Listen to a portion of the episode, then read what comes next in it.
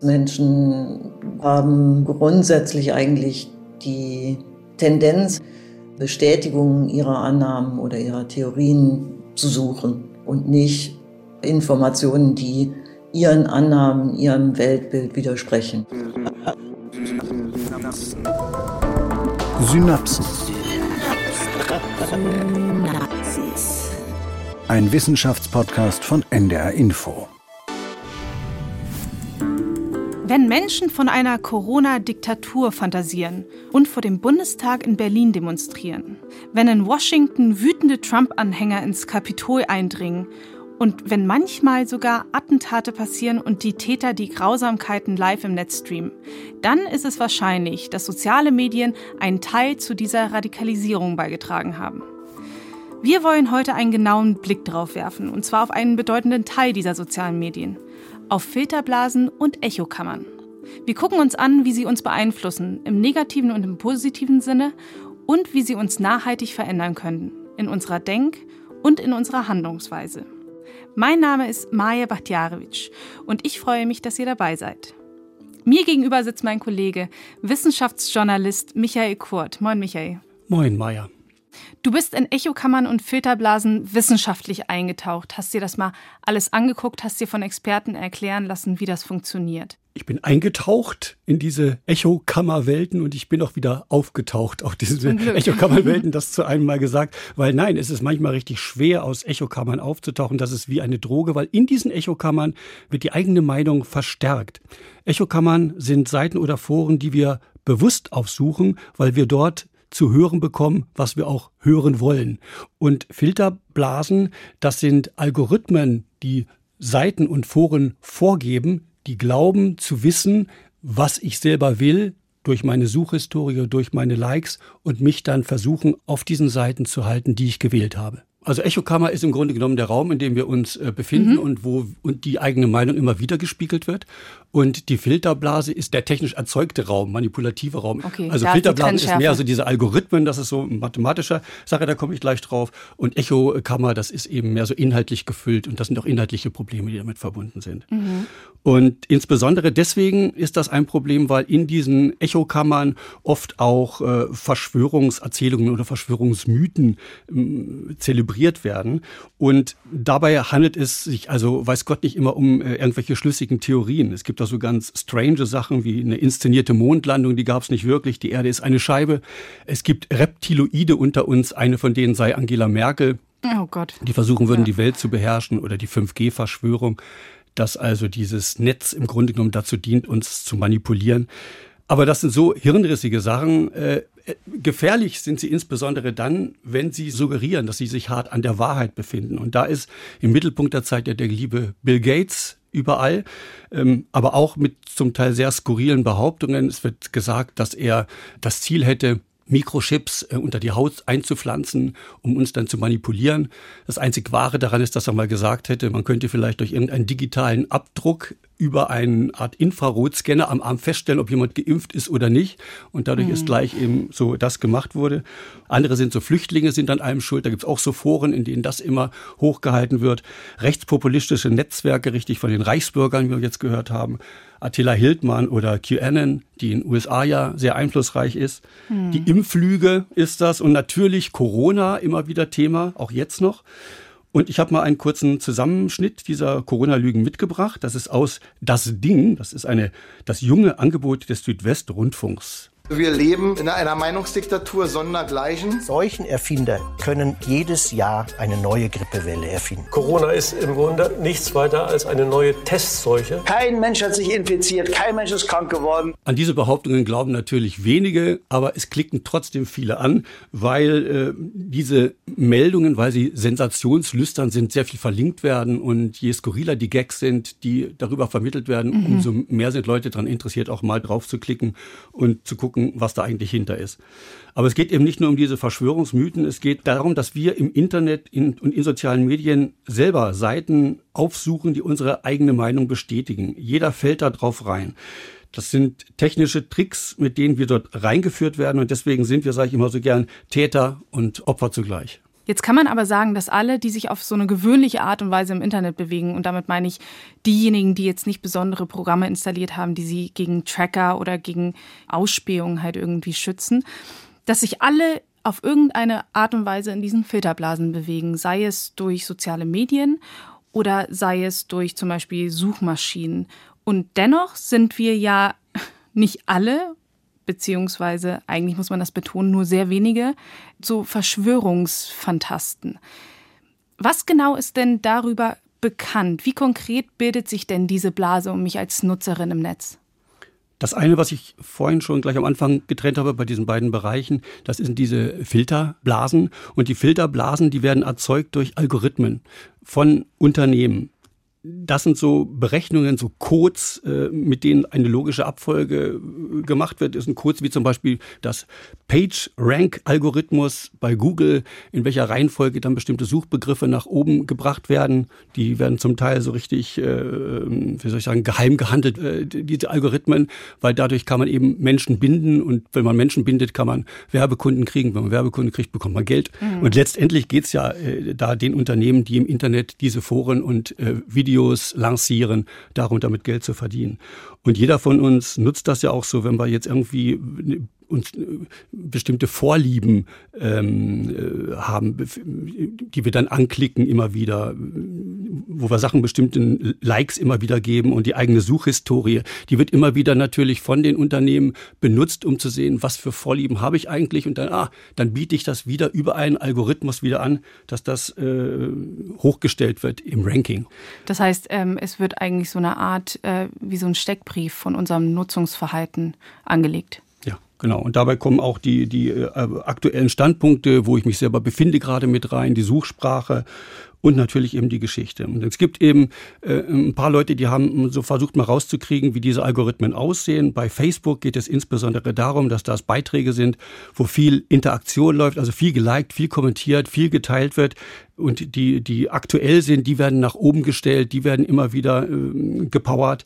Dann gibt es Bildbeiträge, Videos natürlich.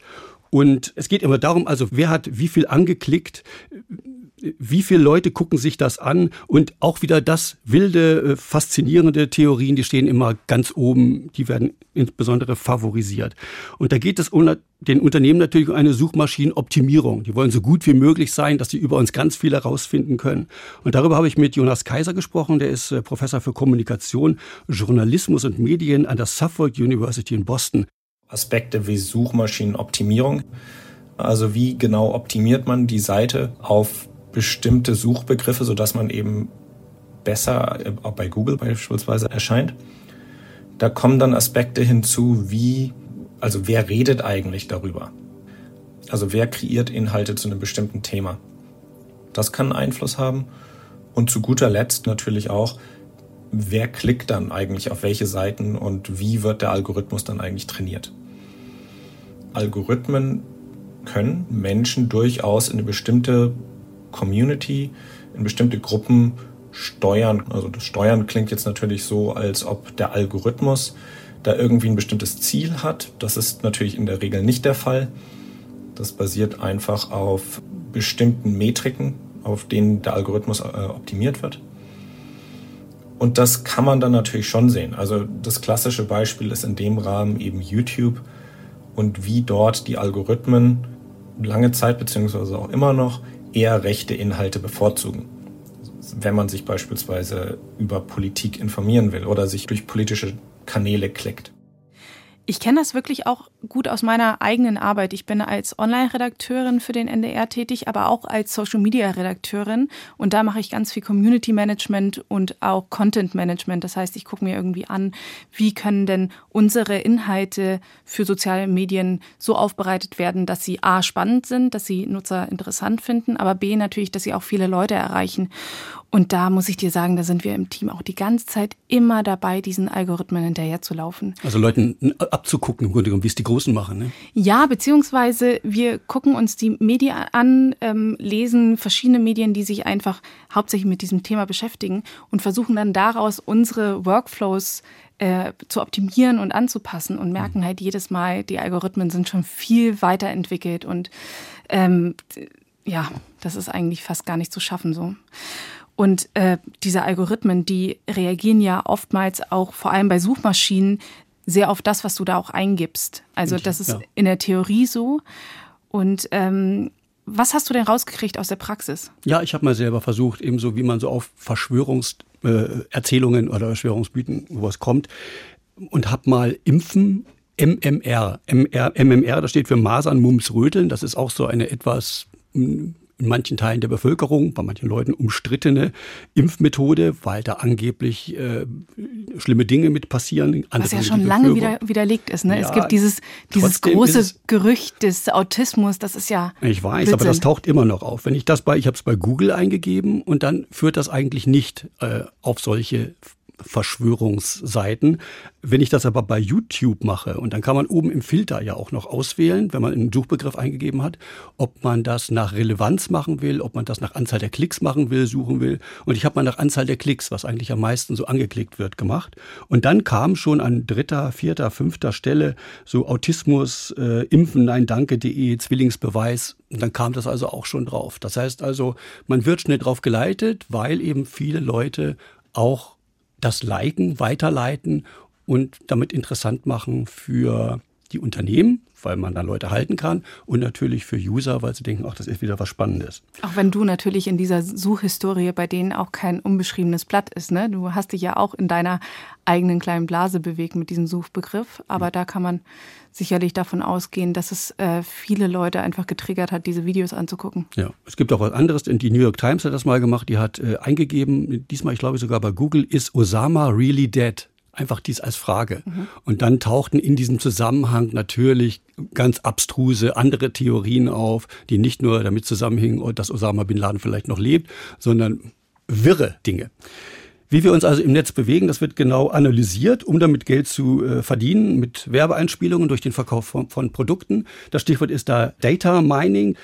Brandwatch Consumer Research, das ist eine Firma, die äh, solche Analysenfirmen anbietet äh, und 90 Millionen Facebook-Seiten zum Beispiel ausgewertet hat. Dabei geht es zum einen um das Sammeln von Fakten, von wirklichen Ereignissen, also von Likes, äh, von Postings, die wir auf bestimmten Seiten abgegeben haben. Die zweite Stufe ist, dass, äh, wenn wir etwas schreiben, sogar die Wortlänge, die Satzlänge, die Interpunktion analysiert werden kann. Auch das wird Firmen angeboten, um daraus Persönlichkeitsanalysen abzuleiten.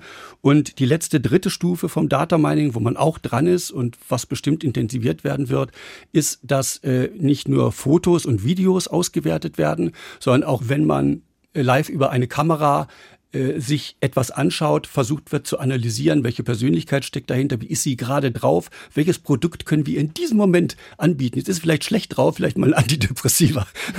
naja, das ist jetzt ein fiktives Beispiel. Aber trotzdem wollen die damit Geld verdienen. Das ist äh, ganz wichtig. Ja, und wir ähm, erteilen mit unserem Haken, den wir da setzen, in den Datenschutzbestimmungen und Privatsphäre-Einstellungen ja dann die Erlaubnis, dass es gemacht wird. Ja, das ist immer so die Frage. Möchte ich, dass mir geholfen wird, dass meine Musiktitel mir vorgeschlagen werden, die, wo ich selber in die Richtung schon tendiere, dass mir Produkte vorgeschlagen werden, für die ich sowieso ein Fable habe? Dann ist das ja ein einfaches Leben. Dann lasse ich, mache ich den Haken und alles wird analysiert und dann bin ich ja glücklich. Es gibt Leute, die denken so, ich kenne auch solche. Ja, Oder ob ich sage, klar, Haken weg, ich möchte ja alles Großteil. selbst entscheiden, ich möchte mich ändern, möchte auch mal statt einer Badewanne eine Dusche haben und so. Das kann, muss man eben entscheiden, was man möchte. Den einfachen Weg, der gefährlich ist, oder den schwierigen Weg. Bei diesen Data Mining Unternehmen, da muss man ja ganz deutlich sagen, also da werden große, riesige Datensätze ja gesammelt und mit denen wird gehandelt. Und die sind natürlich sehr wertvoll für jemanden, der Produkte oder Ideen platzieren will. Wir erinnern uns noch an den Cambridge Analytica-Skandal, als Facebook so viele Daten erhoben hat und die wurden dann von diesem Unternehmen benutzt, um die Wahl zu beeinflussen. Da sieht man besonders, wie wertvoll auch diese Filterblasen und der Effekt der Echokammern sein kann. Und wenn man sich jetzt zum Beispiel die Gruppe der Corona-Leugner oder der Querdenker anguckt, dann kann das auch in ziemlich skurrile Richtungen gehen. Aber welchen Hintergrund gibt es denn dafür, dass wir dann in so eine Bestätigungsspirale abtauchen, wenn wir uns in so einer Echokammer verfangen? Beziehungsweise was liegt dem denn psychologisch zugrunde, dass ich immer wieder genau das bestätigt haben will, was ich meine eh schon zu wissen. Ja, genau, du sagst es schon, wir sind also auch selbst verantwortlich dafür, dass nicht nur das Haken setzen, sondern dass auch das sich bewegen im Netz, wie das funktioniert.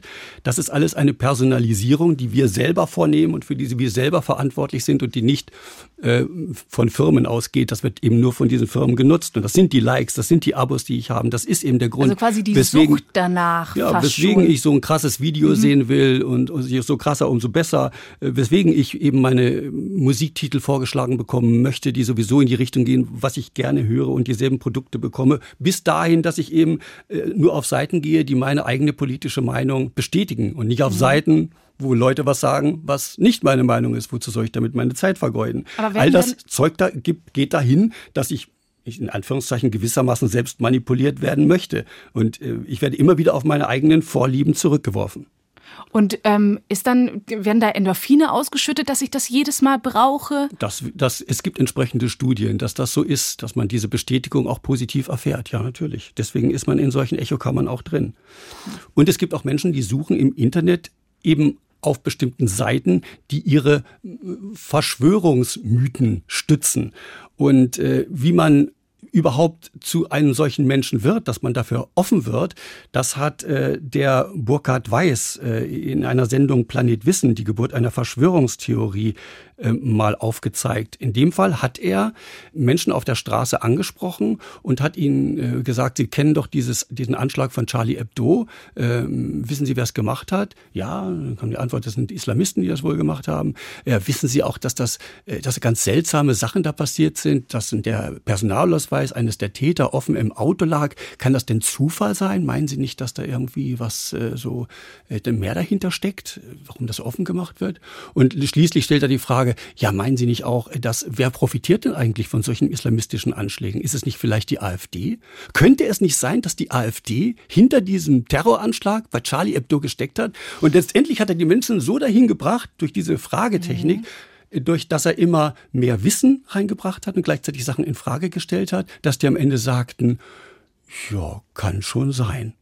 Wir beschäftigen uns damit, dass Zweifeln per se immer eine Macht hat.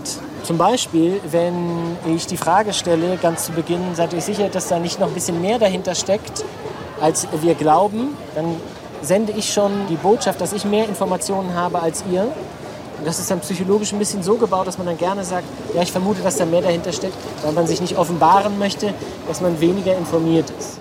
Das war also Burkhard Weiß, äh, Journalist, der diese Sendung aufbereitet hat. Und also das, das Stichwort ist Zweifel sehen, mehr Wissen vorgaukeln, jemand verunsichern und dann Lösungen vorschlagen und mhm. sagen, das kann doch kein Zufall sein. Und genauso laufen sehr viele Verschwörungserzählungen im Netz ab, dass eine Mischung hergestellt wird zwischen unterschiedlichen Sachen, die wahr sind und nicht wahr sind und Unsicherheit erzeugt wird. Das ist ganz spannend, sowas mal aus, aus dem Real Life zu hören. Wenn wir jetzt aber nochmal zurückgehen wir haben gesagt, dass wir uns unsere eigene Filterblase ja selbst kreieren, einfach indem wir dem Algorithmus schon mal zeigen, was wir mögen, durch Likes und durch Profilabos oder durch Suchwörter.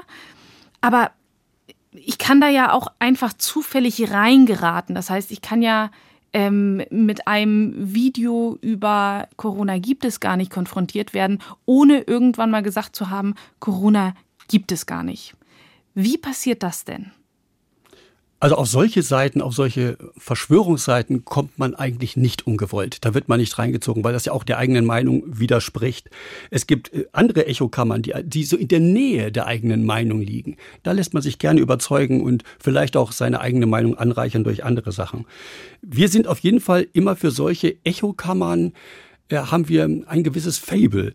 Vielleicht ist es eine Art psychische Disposition, die Menschen in dem Fall haben. Wir haben so einen Wunsch nach Klarheit, nach Einfachheit, nach, mhm. nach einer Unterteilung zwischen richtig, falsch, zwischen gut und böse, links und rechts, zwischen wahr und unwahr. Hauptsache, das ist einfach und klar. Und das hat mir auch nochmal der äh, Jonas Kaiser vom äh, Suffolk University in Massachusetts erzählt. Klar gibt es Menschen und gibt es Gruppen, deren Internetinformationskonsum eher darauf hindeutet, dass es darauf ausgerichtet ist, eine epistemische Weltsicht zu behalten und auch stetig zu reproduzieren. Gerade in dem Kontext sind dann Verschwörungstheorien wichtig, weil die eben Sicherheit fürs Weltbild geben und eine klare Abgrenzung zwischen Gut und Böse liefern können. Dieses Wort epistemische Weltsicht, das ist also, dass die eigene Überzeugung, die wird zur Realität genommen. Also meine Mutter hat immer gesagt, man wird doch verrückt, wenn man immer versucht, alles zu durchblicken, man muss doch irgendwie mal klar sein, immer wieder alles hinterfragen, das geht doch nicht. Und es gibt auch so andere schöne Beispiele, wo, wo Klarheit auch erforderlich ist. Äh, die Psychologin hatte mir eins genannt, ähm, das war ein, ähm, wenn man versucht, einen Apfel zu pflücken und der Apfel ist schön und dann greift man nach und da sieht man einen anderen Apfel. Ach, der ist aber vielleicht noch ein bisschen mehr rot. Dann nimmt man vielleicht den oder ach nee, da ist ein größerer in der anderen Ecke. Letztendlich tue ich nichts wir sind immer darauf aus, dann, dann, hängen wir, ja. wir kommen nicht weiter. Das ist wie ein Schriftsteller, der immer versucht, einen Roman zu beginnen und scheitert am ersten Satz, weil er immer noch einen anderen, besseren ersten Satz findet. Und letztendlich macht er gar nichts. Und wenn wir handeln wollen, müssen wir auch gewissermaßen gewisse Sachen ausblenden können. Wir müssen eine gewisse Klarheit haben und uns entscheiden können. Nur dann sind wir in der Lage, ja, überhaupt zu handeln. Okay, das bedeutet, je intensiver ich nach dieser Bestätigung meiner eigenen Weltsicht suche, desto weniger beachte ich Widersprüche und umso weniger bin ich empfänglich für eine andere Meinung. Kann man das so zusammenfassen? Ich, ich lasse mir meine Klarheit einfach nicht kaputt machen. Und allein auch deswegen, weil meinem Gehirn auch, das gibt Aufnahmekapazitäten von Komplexität. Und ich filtere auch meine Wahrnehmung so weit, dass die der eigenen Meinung auch untergeordnet mhm. wird. Also beispielsweise zwei, wir gucken jetzt jetzt ein Fußballspiel an. Äh, du bist für HSV und ich bin für St. Pauli, sage ich mal. Ich bin mhm. wirklich für St. Pauli, für wen bist du? aber ist egal. Möchte ich nicht drüber wird, reden, aber mein jetzt Freund wird Guido Burgstaller gefault. Guido Burgstaller wird gefault. Der ist also bei St. Pauli. Mhm. Dann sage ich natürlich faul, das kann doch nicht sein. Du bist bei HSV, sagst Schwalbe, stimmt doch gar nicht. Okay, und dann das pöbeln, heißt, pöbeln wir, wir gegeneinander. Wir, wir haben unsere unterschiedlichen Wahrnehmungen von der gleichen Situation und ordnen die Realität dem unter. Ich bin weiter auf der Faulseite und du bist weiter auf der Schwalbenseite. Und äh, das ist das eine. Das andere ist die eingeschränkte Fähigkeit, was ich so sagte, sich auf viele Dinge gleichzeitig zu konzentrieren. Weil das Gehirn mehrere Sachen, die gleichzeitig reinkommen, irgendwie hintereinander ordnen muss. Es muss Wichtigkeiten einordnen von dem. Und auch da ist immer Klarheit das, das erste Gebot. Es gibt da ein wunderschönes Experiment, das Gorilla-Experiment. Bei dem ist es so, da wird ein Video eingespielt für Versuchspersonen, wo zwei Mannschaften Basketball spielen, aber so, dass sich jede Mannschaft die Bälle gegenseitig zuspielt. Und man mhm. soll die Anzahl der äh, Ballberührungen zählen, der einen und der anderen Mannschaft. Und dann kommt von der rechten Seite ein Gorilla in das Bild, in das Video. Steht mitten auf dem Spielfeld, fuchtelt mit den Armen. Beziehungsweise so ein als Gorilla angezogener Mensch. Ah, ich ne? weiß, du, bist, du bringst mich immer in die Realität zurück. Genau, natürlich ist das nur ein Mensch, der wie ein Gorilla aussieht. Geht dann wieder nach links raus und dann fragt man die Leute, haben sie irgendwas Besonderes gesehen? Nee, wieso? Wir haben gezählt 13 äh, Ballberührungen für Mannschaft A, 15 Ballberührungen für Mannschaft B. Den Gorilla haben sie einfach nicht gesehen. Das, auch, das heißt auch, unser Gehirn äh, macht Komplexes gerne einfach. Also Reizüberflutung, damit äh, ist gleichzeitig mit äh, Informationsverlust verbunden. Es gehen manche Dinge ganz einfach runter. Und genau deswegen ist es so, dass äh, es manchmal schwierig ist, Echokammern deutlich zu machen durch ganz viele Hinweise darauf, das ist ja falsch und dann bringt man unten irgendwelche Links, wo es richtig gestellt wird. Äh, diese ganze Komplexität, wieder auf den Link zu gucken, dann geht man auf den Link, wo eine Tatsache richtig gestellt wird, dann wird das wieder mit einem weiteren Link wieder irgendwo anders hingegeben und irgendwann sagt man Schluss, ach Quatsch, dann glaube ich es einfach. Also auch Aufklärung kann den Menschen verunsichern, weil es diesem Wunsch nach Einfachheit äh, nicht entgegenkommt. Und darüber hinaus gibt es noch etwas, äh, wie wir schon gesagt haben, bei diesen Echokammern, man bewegt sich in Gruppen von Menschen, die eine ähnliche Auffassung haben mhm. wie man selbst. Das wird soziale Homophilie genannt, die Bestätigung der eigenen Meinung, Confirmation Bias, da gibt es auch soziologische Begriffe. Wird. Auf jeden Fall ist das die Tendenz, sich immer mit Leuten Bindungen einzugehen, die so ähnlich sind wie man selbst. Und es gibt eben die Theorie, dass man diesen, dieser Homophilie entgegentreten kann, auch im Netz, wenn man möglichst viele Freundschaften hat. Und je mehr Freunde man hat, die unterschiedlich sind in ihren Meinungen, umso stärker kann man sich dieser Homophilie, diesem entziehen. Aber du sagtest doch eben gerade, dass man sich häufiger eigentlich mit den Leuten umgibt, die eine ähnliche Meinung teilen. Das ist das Problem, ganz genau. Aber dadurch entstehen ja genau die Probleme, dass man vielleicht offen ist für solche Echokammern. Aber mhm. das war jetzt gerade so die Frage, ob man dann vielleicht jemand entgegenwirken kann. Das heißt, wenn ich, vielleicht wenn die medizinische Lösung, wie man das gewissermaßen Wenn ich 500 Freunde habe und die habe ich mir alle selbst gewählt nach meinen persönlichen Präferenzen, also 500 Freunde auf Facebook, das ist ja heutzutage schnell erreicht, ähm, und ich habe sie quasi gewählt nach meinen persönlichen Präferenzen, dann ist die Wahrscheinlichkeit höher, dass ich mich in solchen ähm, Blasen bewege, als wenn diese 500 Leute als meine sogenannten Freunde auf Facebook einfach zufällig gewählt werden. Ja, also ich denke, bestimmte Sachen wie Stay Friends oder Facebook, das sind ja sowieso nicht Freunde, die alle Klar, die gleiche ja. Meinung haben ja. wie man selbst. Also da wird man schon mit konfrontiert. Ja, und der Freundesbegriff muss da natürlich auch sehr differenziert ja, betrachtet klar. werden, natürlich, aber nicht einfach ähm, auch quasi in Anführungsstrichen zufällig aus, ausgewählte Leute. Das heißt, irgendwen, den ich gestern Abend in der Kneipe getroffen habe, wenn ich den mit mir vernetze, dann ist die Wahrscheinlichkeit höher, dass ich vielleicht mal mit einem anderen Weltbild ja. In ja. Kontakt komme. Das Dumme ist nur, diese Echokammern, die sind nicht nur draußen, das sind die Kontakte zu den Menschen, sondern diese Echokammern befinden sich auch in uns drin. Das sind unsere Klischees, die wir haben, unsere Vorurteile, die, die wir haben. Die Schubladen, in denen wir rumliegen. Die Schubladen. Und äh, mit diesen Schubladen arbeiten auch Marketingunternehmen. Wir möchten immer, dass diese eigenen Klischees bestätigt werden. Und das gilt gerade auch äh, für soziale Medien. Äh, das hat mir eine Psychologin auch näher erläutert. Hilde Haider, die ist Professorin für allgemeine Psychologie an der Universität Köln. Wenn ich erstmal in den sozialen Medien auf solche Kanäle gestoßen bin, das heißt, da immer wieder Bestätigung finde für meine Positionen, dann bleibe ich da natürlich, weil das meine Sichtweise der Welt unterstützt. Das heißt, wir werden nicht mehr zufällig mit Informationen konfrontiert, die unserer Weltanschauung widersprechen, weil ich die, im Internet die Möglichkeit habe, halt diese Informationen von vornherein zu unterbrechen. Im Alltag, wenn ich mit Menschen rede, bin ich immer wieder damit konfrontiert, dass es Personen gibt, die anders denken als ich. Wenn ich diese Personen aber von vornherein ausschließe und zu denen gar keinen Kontakt mehr aufnehme, kann ich gar nicht mehr rausgeholt werden aus meiner Weltanschauung, weil ich keine Widersprüche mehr erlebe. Klingt plausibel, ja. Wenn ich aber merke, dass meine eigene Meinung, die ich habe, vielleicht nicht ganz so sattelfest ist, dann bin ich vielleicht auch bereit, so ein bisschen in eine andere Gruppe hineinzuschnuppern. Das hatte ich vorhin schon gesagt, dass man sich dann vielleicht auch bestimmten anderen Theorien öffnet. Aber das geht immer nur schrittweise. Man kann einen Menschen nicht zu etwas verführen, was seiner Meinung widerspricht. Man hat in den 90er Jahren war es ein äh, Experiment gemacht mit 95 Testpersonen in den USA. Da sollte man eine Zahl schätzen, ich glaube von Tieren, die irgendwie zu sehen waren. Und ähm, dann hinterher wurde ihnen gesagt, äh, was die anderen Leute geschätzt haben, die auch in mhm. diesem Raum haben. Wenn der Abstand groß war, von der eigenen geschätzten Zahl abwich, dann hat man sich nicht beeinflussen lassen. Wenn aber alle anderen sagten, das waren doch nicht fünf, das waren sechs, natürlich waren das sechs, du hast nicht richtig hingeguckt, mhm. dann waren es plötzlich auch sechs. Das heißt, man lässt sich schon in andere Richtungen äh, manipulieren, aber immer nur ein ganz klein bisschen. Aber immer nur ein ganz klein bisschen ist immer nur ein ganz klein bisschen mehr. Das wäre so eine Taktik, wenn du mal jemanden überzeugen in einer Meinung. Nicht gleich sagen, hey, du hast doch Unrecht, sondern ganz vorsichtig mit sein. Aber das ist natürlich auch das, womit genau diese ganzen Verschwörungsmythen ja arbeiten. Die also, Kombination zwischen genau, Fakten, die stimmen, wo man sagt, genau. das stimmt doch, und, und ein bisschen so, daneben. So, genau. so gut miteinander ja. ver verwoben äh, in manchen Fällen, äh, dass, dass es da tatsächlich einfach eine, eine Rechercheanstrengung erfordert, um im Detail zu sehen, wo liegt denn jetzt wirklich, also wo liegt der Teufel begraben, wenn man so Und will. direkt bei der Recherche liegt häufig auch das Problem, ähm, wenn man die falsche Suchstrategie hat, wenn Leute sich im Internet ja. nicht auskennen und falsch suchen, dann kommen sie immer auch auf die falschen Seiten. Sie geben vielleicht immer wieder Schlüsselworte ein. Osama, ist Osama really dead oder mhm. ist Impfen nicht gefährlich? dann kommt immer die Impfen-gefährlich-Kombination, dann gibt's immer die entsprechenden Seiten raus. Ne? Also man kommt, es kommt immer auf die Suchstrategien an. Und es gibt so etwas, was auch noch für Echokammern öffnet, das ist ein größeres Bedürfnis für Infotainment. Das heißt also, man öffnet sich immer mehr für Dinge, wo Videos gesehen werden, nicht so nüchterne Sachen.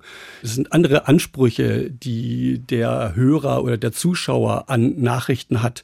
Ähm, man muss dann auch eine andere, ich sag's mal von der anderen Seite her, Rattenfängerstrategie anwenden, um die Leute auch einbinden zu können. So kurz, knackig und provokativ. Das ist immer besonders schön. Und das wird auch genutzt in WhatsApp und YouTube und Facebook insbesondere. Mittlerweile sehen da schon 22 Prozent der Leute Nachrichten auf Facebook, 16 Prozent auf WhatsApp und 14 Prozent auf YouTube. Und äh, natürlich sind immer noch die klassischen Medien da, aber es verschiebt sich immer mehr. Und diese Informationen, die sind vom Hans-Bredow-Institut in Hamburg. Äh, die haben Medienanalysen gemacht, erst im letzten Jahr. Und das sind auch Ergebnisse aus Deutschland, die da vorliegen. Aber jetzt ist es ja so, dass besonders wenn wir nochmal auf diese Verschwörungserzählungen gucken, da gibt es ja einzelne Personen, die halt im Rampenlicht stehen und die verkaufen sich fast schon wie so ein, übertrieben gesagt, wie ein Messias. Ähm, die stellen sich dahin, als seien sie diejenigen, die wirklich verstanden haben, was hinter den Kulissen passiert. Da gibt's ganz viele verschiedene Charaktere, also von veganen Köchen über Fitnessstars zu Sängern. Ähm, einfach verschiedene Typen, die verschiedene Gruppen ansprechen. Lass uns mal angucken, welche Rolle Sie da spielen. Da müssen wir erstmal drüber reden, wer eigentlich so diese die Influencer sind, die äh, derzeit so also auf dem Markt generell sind. Generell sind, mhm. ganz genau. Das sind eben Bibis Beauty Palace und da wird da keine Verschwörungstheorien äh, verarbeitet, genau. da werden Produkte verkauft, aber ist natürlich auch eine Echokammer im Grunde genommen. Wenn man da drin ist, dann kauft man immer nur die Mode, die dort angeboten wird. Viele jedenfalls, die das tun. Wenn ich auf der Seite von Toni Groß bin, habe ich vielleicht andere Motivation. Es gibt so verschiedene äh, Montana Black, es gibt äh, ähm, Christian Drosten ist zum Beispiel bei Twitter an Nummer 5 der Zeit. Influencer. Als Influencer gilt als Influencer, weil er Follower hat. Man guckt immer nach, wie viel Follower er hat. Dementsprechend hätte er einen Marktwert. Und wenn mhm. Herr Drosten Interesse hätte, theoretisch auch Werbung einblenden zu können, hat er wahrscheinlich nicht, wäre er ein interessanter Kunde. Andere sind's. Bibi Beauty Palace macht es natürlich. Ne? Und ähm, diese Influencer, die spielen eine ganz wichtige Rolle, weil sie ähm, ja ein Gesicht sozusagen sind, ein, ein Gesicht vor einem Produkt. Man kann einen Menschen ansprechen und sieht erst dahinter eigentlich, was sie vertreten. Und solche Gesichter sucht man auch derzeit es gibt da unterschiedliche Qualitäten zwischen diesen Influencern. Es gibt Menschen, die bei ihren Leisten bleiben, die eben bei Kosmetikartikeln bleiben. Und es gibt Menschen, die äh, bestimmte politische Message auch gleichzeitig damit vermitteln. Du hast schon da einen Fitnessstar äh, angesprochen. Es gibt zum Beispiel äh, auch einen Kochbuchautor, Attila Hildmann, der äh, da auch als Influencer gilt, auch weil er viele Follower hat, auf nicht mehr auf YouTube und Facebook, sondern auf Telegram, wohin er gewissermaßen verwiesen wurde, weil er auf den anderen keinen Raum mehr für äh, seine Videos und seine, äh, seine Nachrichten bekommen hat. Kocht er überhaupt noch vegan? Keine Ahnung, wird er wohl machen. Es gibt andere, zum Beispiel Riso, die Zerstörung der CDU, wenn Idioten deine Freiheit und Gesundheit gefährden. Sehr interessantes Video, äh, wo es auch inhaltlich man drüber diskutieren kann und manche sind recht platt. Eins davon, was ich äh, gefunden habe und einen Auszug habe ich da mitgebracht, das ist von einem Fitnesscoach, Cecil. Und der hat in seinem Video folgende Message verbreitet. Und dann sponsert Bill Gates natürlich noch Medien, also viele, viele Medien. Ich beziehe das jetzt mal hier auf Deutschland. Da ist zum Beispiel die Zeit dabei mit 297.000 Dollar. Spiegel Online mit insgesamt zweieinhalb Millionen Dollar. Und da kann man mal sehen, wieso die Berichterstattung des Spiegels sind. Also der Spiegel wird ja wahrscheinlich nicht schreiben, dass Bill Gates böse ist, wenn er ihnen gerade irgendwie zweieinhalb Millionen überwiesen hat. Und mit wem arbeitet das Robert Koch Institut zusammen, wenn es um Empfehlungen geht mit der Leopoldina? Und jetzt könnt ihr mal raten, wer bei der Leopoldina auch zum Beispiel Mitglied ist. Das ist der Ehemann von Angela Merkel. Also teilt das Video unbedingt und wir sehen uns beim nächsten Video. Bis dann, euer Coach Cecil. Ein wunderbares Beispiel für die Vermengung von Wahrheit, Halbwahrheit Ganz und perfide Lüge. Vorgehensweise. Also natürlich hat Bill Gates Geld an die WHO gegeben er hat da viel Geld reingesteckt. Natürlich fördert äh, die WHO auch äh, das Robert Koch Institut, wo der, wo der Herr Wieler drin sind. Und natürlich berichten Spiegel über die Querdenker-Demonstration und haben übrigens auch wirklich Gelder aus der Gates Stiftung bekommen, aber eigentlich für Klimafragen. Aber das ist in dem Fall ja uninteressant. Es wird ganz einfach zusammengemischt und wird sagen, wenn A ist, dann ergibt sich A aus B, mhm. aus B, C und so weiter. Und aha, letztendlich ist sogar der Mann von Angela Merkel in der Leopoldina und der macht natürlich nur das, was im Grunde genommen Bill Gates sagt. Und das sagt er natürlich seiner Frau zu Hause und sagt, also tut mir leid, ne? so ist das. Aber ohne so wird wirklich, eine Verschwörung genau. zusammengebaut. Und ohne wirklich ähm, Beweise liefern zu können. Ja, ja, Beweise, es wird ganz einfach, äh, der Kausalzusammenhang wird zerstört. Es werden die Daten stimmen zum Teil. Ich habe wirklich mal recherchiert, gibt es wirklich Geld, was an Spiegel und die Zeit geflossen ist? Es ist wirklich Geld hingeflossen, aber es ist kein Zusammenhang, dass dementsprechend äh, alles manipuliert sei. Das ist, das ist diese Mischung und das macht es auch gefährlich. Ja, es gibt Seiten, die sich wirklich die Mühe geben, dem, dem nachzugehen und das bis ins kleinste Detail aufzudröseln und dann wirklich zu gucken, was davon stimmt und was nicht. Und ähm, oftmals gelingt es diesen Seiten einfach Verschwörungserzählungen komplett zu widerlegen. Bloß in meiner Arbeit merke ich auch, wenn, wenn ich äh, Community Management mache und ich in Kontakt komme mit äh, Facebook-Kommentaren, die irgendetwas behaupten, was total aus der Luft gegriffen ist. Und ich versuche ähm, zu moderieren und sage, ähm, ja, aber guck doch mal, hier gibt es diese Seite, die hat sich mit diesem Problem beschäftigt. Sie hat sich erst genau angeguckt, hat danach recherchiert und kann das widerlegen, dann höre ich oftmals, die würden doch auch lügen. Ja. Das heißt, ähm, ich, merke in Diskussionen, wenn jemand so sehr von seiner eigenen Überzeugung einfach geblendet ist, dass Quellen einfach obsolet werden. Ja, die Echokammern, die werfen ja nicht nur die positiven Meldungen zurück, was in der Gruppe geglaubt wird, sondern da wird auch ausgeblendet, was außerhalb dieser Echokammer an Wahrheiten existiert. Es reicht ganz einfach die Echokammer und das, was dort genannt wird an, in Anführungszeichen, Fakten, um einen in Anführungszeichen reales Bild von der Welt zu bekommen. Und da stören nur die echten Fakten und jetzt ohne Anführungszeichen. Äh, und insbesondere gerade in rechten Echokammern ist es so, dass dort, ähm, ja, sag ich mal, ein starkes Glauben an autoritäre Strukturen ist. Und wenn in solchen Echokammern ein Influencer ähm, eine Meinung hat dann folgt man ihm auch gerne. Mhm. Dann erst werden erst recht solchen anderen anderen Meinungen ausgeblendet. Und äh, je öfter man in solche Menschen so Behauptungen auch hören, umso mehr bekommen sie auch das Gefühl, dass das wahr ist. Und wenn das angeklickt wird noch und viele Menschen drüber reden über so ein Thema und dem zustimmen, dann glauben sie es auch umso mehr. Es ist genau dieses Beispiel. Wir, wir verlieren also diesen Überblick und ähm, wir können das äh, gar nicht mehr ins Weltgeschehen einordnen. Wir beißen uns an dieser Information fest. Das ist genau das gleiche wie bei dem Gorilla auf dem Spielfeld. Wir können uns zwar auf diese Sachen konzentrieren, die Züge der Spieler zu zählen. Aber wenn jetzt noch von außen irgendwelche Fakten reinkommen, irgendwelche Gorillas auftauchen, die werden einfach ausgeblendet. Weg okay. mit denen. Ne? Das heißt, ähm, man kann zusammenfassen, je öfter ich als Nutzerin oder Nutzer eine Information höre, desto eher glaube ich, dass sie stimmt. Ja, ja, genau so. Und wir haben jetzt natürlich die Diskussion darüber, was äh, tun die Plattformen? Was tut Facebook oder kann Facebook, Twitter, Instagram und Co. Was können die eigentlich tun? Denn die tragen ja eine Verantwortung dafür. Einerseits sind es ja diejenigen, die mit diesen Filterblasen und Algorithmen Methoden haben, Leuten auf ihren Seiten zu halten. Und was ist, wenn auf diesen Seiten genau diese Verschwörungserzähler ihr Werk tun. Da stehen sie in so einer Art Twitter-Rolle. Sie wollen die Leute eben ranholen mit interessanten Themen, in Anführungszeichen. Und äh, äh, da ist es geht es nicht um die Inhalte, sondern es geht nur darum, wie viele Leute sind eigentlich auf diesen Seiten gucken sich das an, damit äh, Produkte vertickt werden können. Es gibt zwar jetzt immer mehr, das wissen wir jetzt aktuell ja auch, dass Facebook äh, Seiten gelöscht hat, die gegen Richtlinien verstoßen haben. Es gibt diese Hate Speech äh, Regelung. YouTube hat sogar Videos runtergeschmissen. Das sogar, sage ich deswegen, weil YouTube mal einen anderen Ruf hatte, gerade für rechte mhm. Seiten im Grunde genommen Plattform zu sein. Und Twitter hat jetzt Trump gesperrt. Also es gibt schon jetzt Aktionen, die gemacht werden.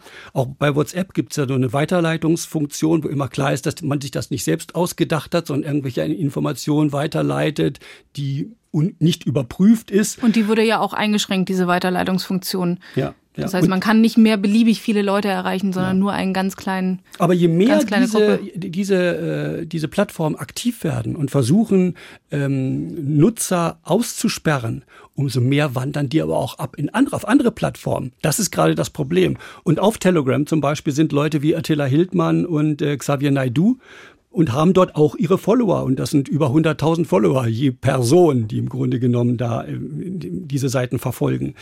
Ähm, ich habe mit Jan Rau darüber gesprochen, der arbeitet am Leibniz-Institut für Medienforschung, Hans-Bredow-Institut, also genau das, dass diese Statistiken in der Medienanalyse auch gemacht hat. Und der hat auch zu Telegram seine Meinung. Telegram hat schon Gruppen gelöscht in der Vergangenheit, beispielsweise dschihadistische Gruppen, die Telegram eben auch seit langer Zeit genutzt haben. Das heißt, es gibt da durchaus Beispiele für, dass Telegram auch aktiv werden kann. Solange sich diese Inhalte nicht im strafbaren Spektrum befinden, ist das eine sehr, sehr schwierige Frage, weil, wie gesagt, dann kommen eben auch Fragen wie beispielsweise Meinungsfreiheit und Pressefreiheit zum Tragen. Die Frage ist jetzt nur, wer entscheidet darüber, mhm. welche Gruppen gelöscht werden? Schwierige Entscheidung.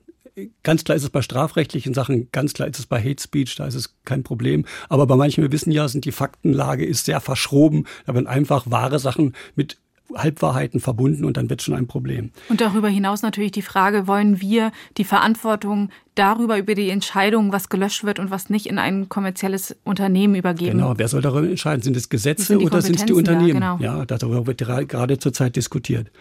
Rechte Gruppierungen sind schon lange in Echokammern drin. Im Internet haben dort ihre eigenen Gruppen, auf YouTube zum Beispiel oder auf Telegram. In solche Gruppen kommen wir auch nicht zufällig rein. Man muss sagen, wer man ist, man muss sagen, welchen Hintergrund man hat. Das sind geschlossene Gruppen, in denen ja auch zum Teil auch Verabredungen getroffen werden, die illegal sind.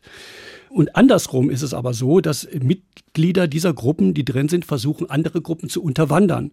Das mhm. hat sich jetzt gezeigt bei den Demonstrationen äh, der Impfgegner oder bei Corona-Demonstrationen, dass da immer wieder irgendwelche Reichsflaggen drin sind oder irgendwelche Leute aktiv werden, die dem rechten Spektrum äh, zuzuordnen sind. Also äh, die versuchen, dass man auch, wenn man dort drin ist, bei den Corona-Gegnern automatisch mit rechten Inhalten konfrontiert wird und mit diesen Halbwahrheiten und Lügen aus diesem Bereich. So, und jetzt drängt sich eigentlich auf, dass diese Seiten eigentlich weg sollten. Und wir haben eben gerade drüber gesprochen, dass es echt schwierig ist zu entscheiden, wer macht das? Wer, wer ist dann der Richter, der sagt, was weg soll und was nicht? Wollen wir das den Unternehmen in die Hände geben, ja oder nein? Ähm, und da gibt es ja aber schon Ansätze. Erzähl mal. Ja, das Netzwerkdurchsetzungsgesetz, das ist so etwas, wo äh, Plattformen gezwungen werden können, härter durchzugreifen und mhm. auch gewisse Sachen zu löschen. Das ist ein, eine Möglichkeit. Also der Staat greift ein und zwingt die Betreiber von solchen Plattformen aktiv zu werden. Andere Möglichkeit wäre noch, äh, was viele als Vorschlag sagen, man soll einfach die Medienkompetenz der Leute stärken. Solche Sachen braucht man nicht zu löschen, wenn sie keiner besucht, diese Seiten. Ne? Das wäre eine Möglichkeit. Aber das ist natürlich eine Sache, die geht nur auf Dauer. Das ist eine langsame Entwicklung. Die läuft schon seit langem und wird für immer laufen. Ich denke, das ist ein, was nebenher immer laufen muss. Das ist aber keine Aktion aktiv gegen Seiten, äh, die gerade auf dem Markt sind. Die andere Möglichkeit ist ja, Fake News als solche zu kennzeichnen, Links zu machen.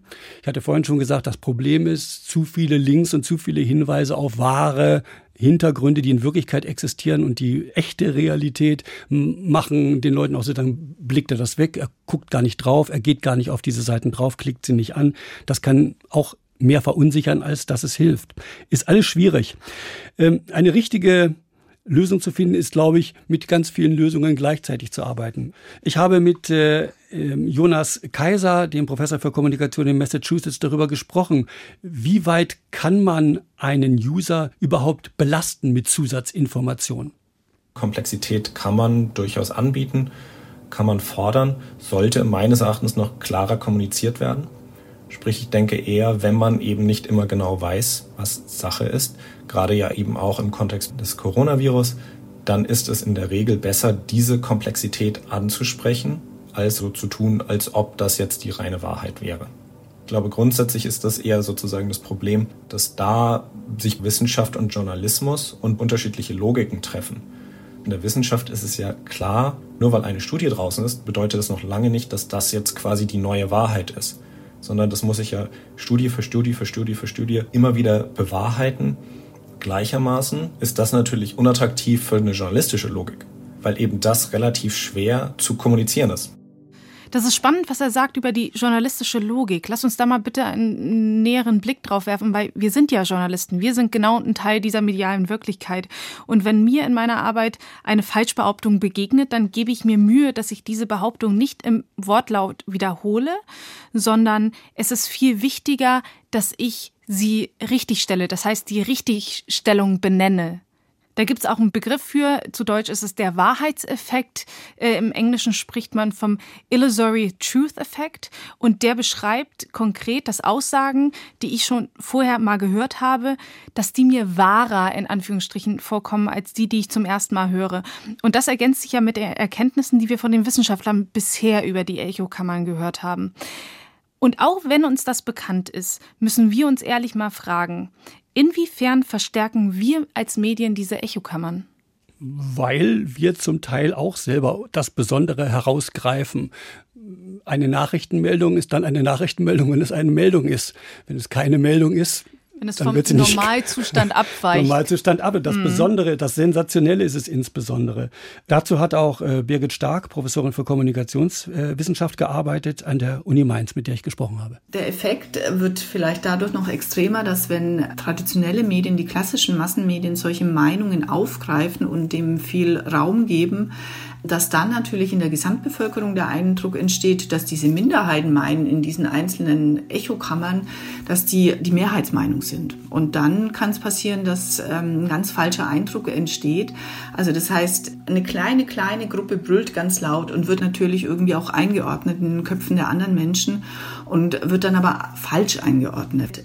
Und das ist das, was wo eine verzerrte Meinungsklimawahrnehmung dazu führen kann, dass wir dann vielleicht auch Themen anders einordnen, Themenprioritäten, die Wichtigkeit von einem bestimmten Thema oder die Wichtigkeit von bestimmten Subthemen. Und Journalisten sind auch insbesondere gefragt, dann zu überprüfen, inwieweit sie nicht die deutsche Brille nur aufsetzen, inwieweit sie auch mal über den Tellerrand gucken und schauen, wie andere Länder äh, politische Ereignisse einordnen. Mhm. Könnte man auch sagen, ist eine Art Echokammer, weil man das immer mit der deutschen Brille sieht, solche Ereignisse. Aber zum Glück gibt es sehr viele Medien und wir haben eine Medienlandschaft, wo, wo das sehr divergiert, unterschiedliche Meinungen auch Raum bekommen. Und da ist das nicht so ein Problem. In anderen Ländern ist das schon ein Problem.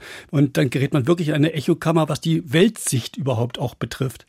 Nur selber müssen wir uns immer wieder äh, vergegenwärtigen, Quellen überprüfen, selbst überprüfen, ob wir nicht vielleicht äh, doch äh, irgendwelche Richtungen und Meinungen vertreten, die auch anders aufgearbeitet werden könnten. Das kennst du sicherlich auch das begleitet natürlich meine, meine tagtägliche Arbeit immer wieder, mich zu fragen, sitze ich jetzt gerade in einer Schublade und sehe das aus dieser Schublade heraus und mich immer wieder zu ermahnen, okay, ich trete jetzt mal einen Schritt zurück und gucke mir das aus der Distanz an und wirklich den größtmöglichen Grad an Objektivität und Neutralität zu finden, den ich kann. Das ist mhm. schwierig, das ist anstrengend, das ist spannend. Und ähm, das ist es aber auch was unsere Arbeit im Endeffekt eigentlich so schön macht. Und unsere Verantwortung, weil nämlich ganz viele, die eben im Internet unterwegs sind, eben auch darauf bauen, Richtig. diese Informationen zu bekommen und dass sie eben nicht auf andere Plattformen abwandern, wo Halbwahrheiten und oder eben sogar Lügen erzählt werden. Und Michael allgemein betrachtet, wenn ich jetzt zusammenfasse, Filterblasen und Echokammern, die können zu einer Fragmentierung der Gesellschaft führen und können polarisieren. Was sagen denn die Wissenschaftler in Bezug auf soziale Medien? Sind wir denn dieser technischen Manipulation einfach hilflos ausgeliefert? Wir sind ihnen nicht hilflos ausgeliefert. Prinzipiell wirken diese Filterblasen und auch die Echokammern wirken. Die Filterblasen haben einen Einfluss darauf, was wir ausüben. Und die Echokammern, die wir aufsuchen, sind natürlich prägend, weil wir immer nur wiedergespiegelt bekommen, was unsere eigene Meinung ist. Aber sie werden von Wissenschaftlern heute als nicht mehr so prägend interpretiert, wie es vielleicht vor zehn Jahren war.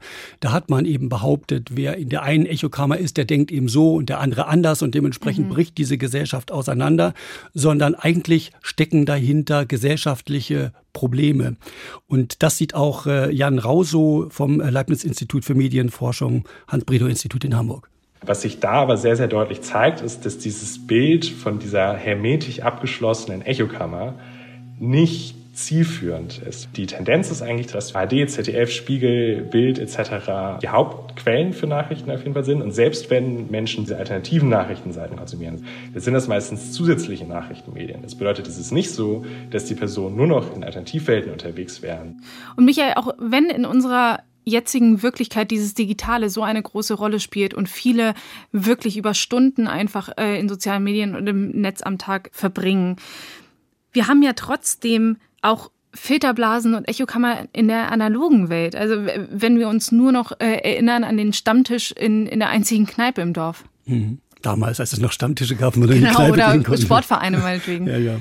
Arbeitskollegen, Freundeskreis, also jedenfalls Freundeskreis, wenn es Gleichgesinnte sind, die sich äh, die gleiche politische Meinungen vielleicht mhm. vertreten, das gibt es natürlich. Und es gibt das sogar im, im rechten Bereich, dass es Echokammern gibt, wo Kameradschaftlichkeit äh, ganz hoch gehalten wird, die Festigung der Gemeinschaft und äh, dann immer Probleme nach außen betragen wird auf dem Sündenbock und sowas. Das haben wir auch. Das sind auch so Echokammern, die existieren. Aber dadurch, dass wir gleichzeitig in mehreren Echokammern sind, heben sich diese Echokammern quasi gegenseitig auf. Und letztendlich haben wir auch noch unseren gesunden Menschenverstand. Ja, vielen Dank. Michael Kurt heute bei uns in der Sendung. Gerne, Maya. Und danke auch an euch, dass ihr dabei wart und zugehört habt. Wenn ihr denn noch Fragen habt oder Anmerkungen, wenn ihr Lob dalassen wollt oder auch Kritik, dann schreibt uns doch eine Mail an synapsen.ndr.de. Die nächste Folge, die gibt's wieder in 14 Tagen, zum Beispiel in der ARD Audiothek oder auf ndr.de slash synapsen. Dort findet ihr übrigens auch alle Hintergrundinformationen zu dem, was wir heute besprochen haben. Und da gibt es auch ein Archiv mit allen anderen Folgen, die es bisher so gibt. Mein Name ist Maja Bachtjarewitsch. Bis bald. Synapsen Ein Wissenschaftspodcast von NDR Info.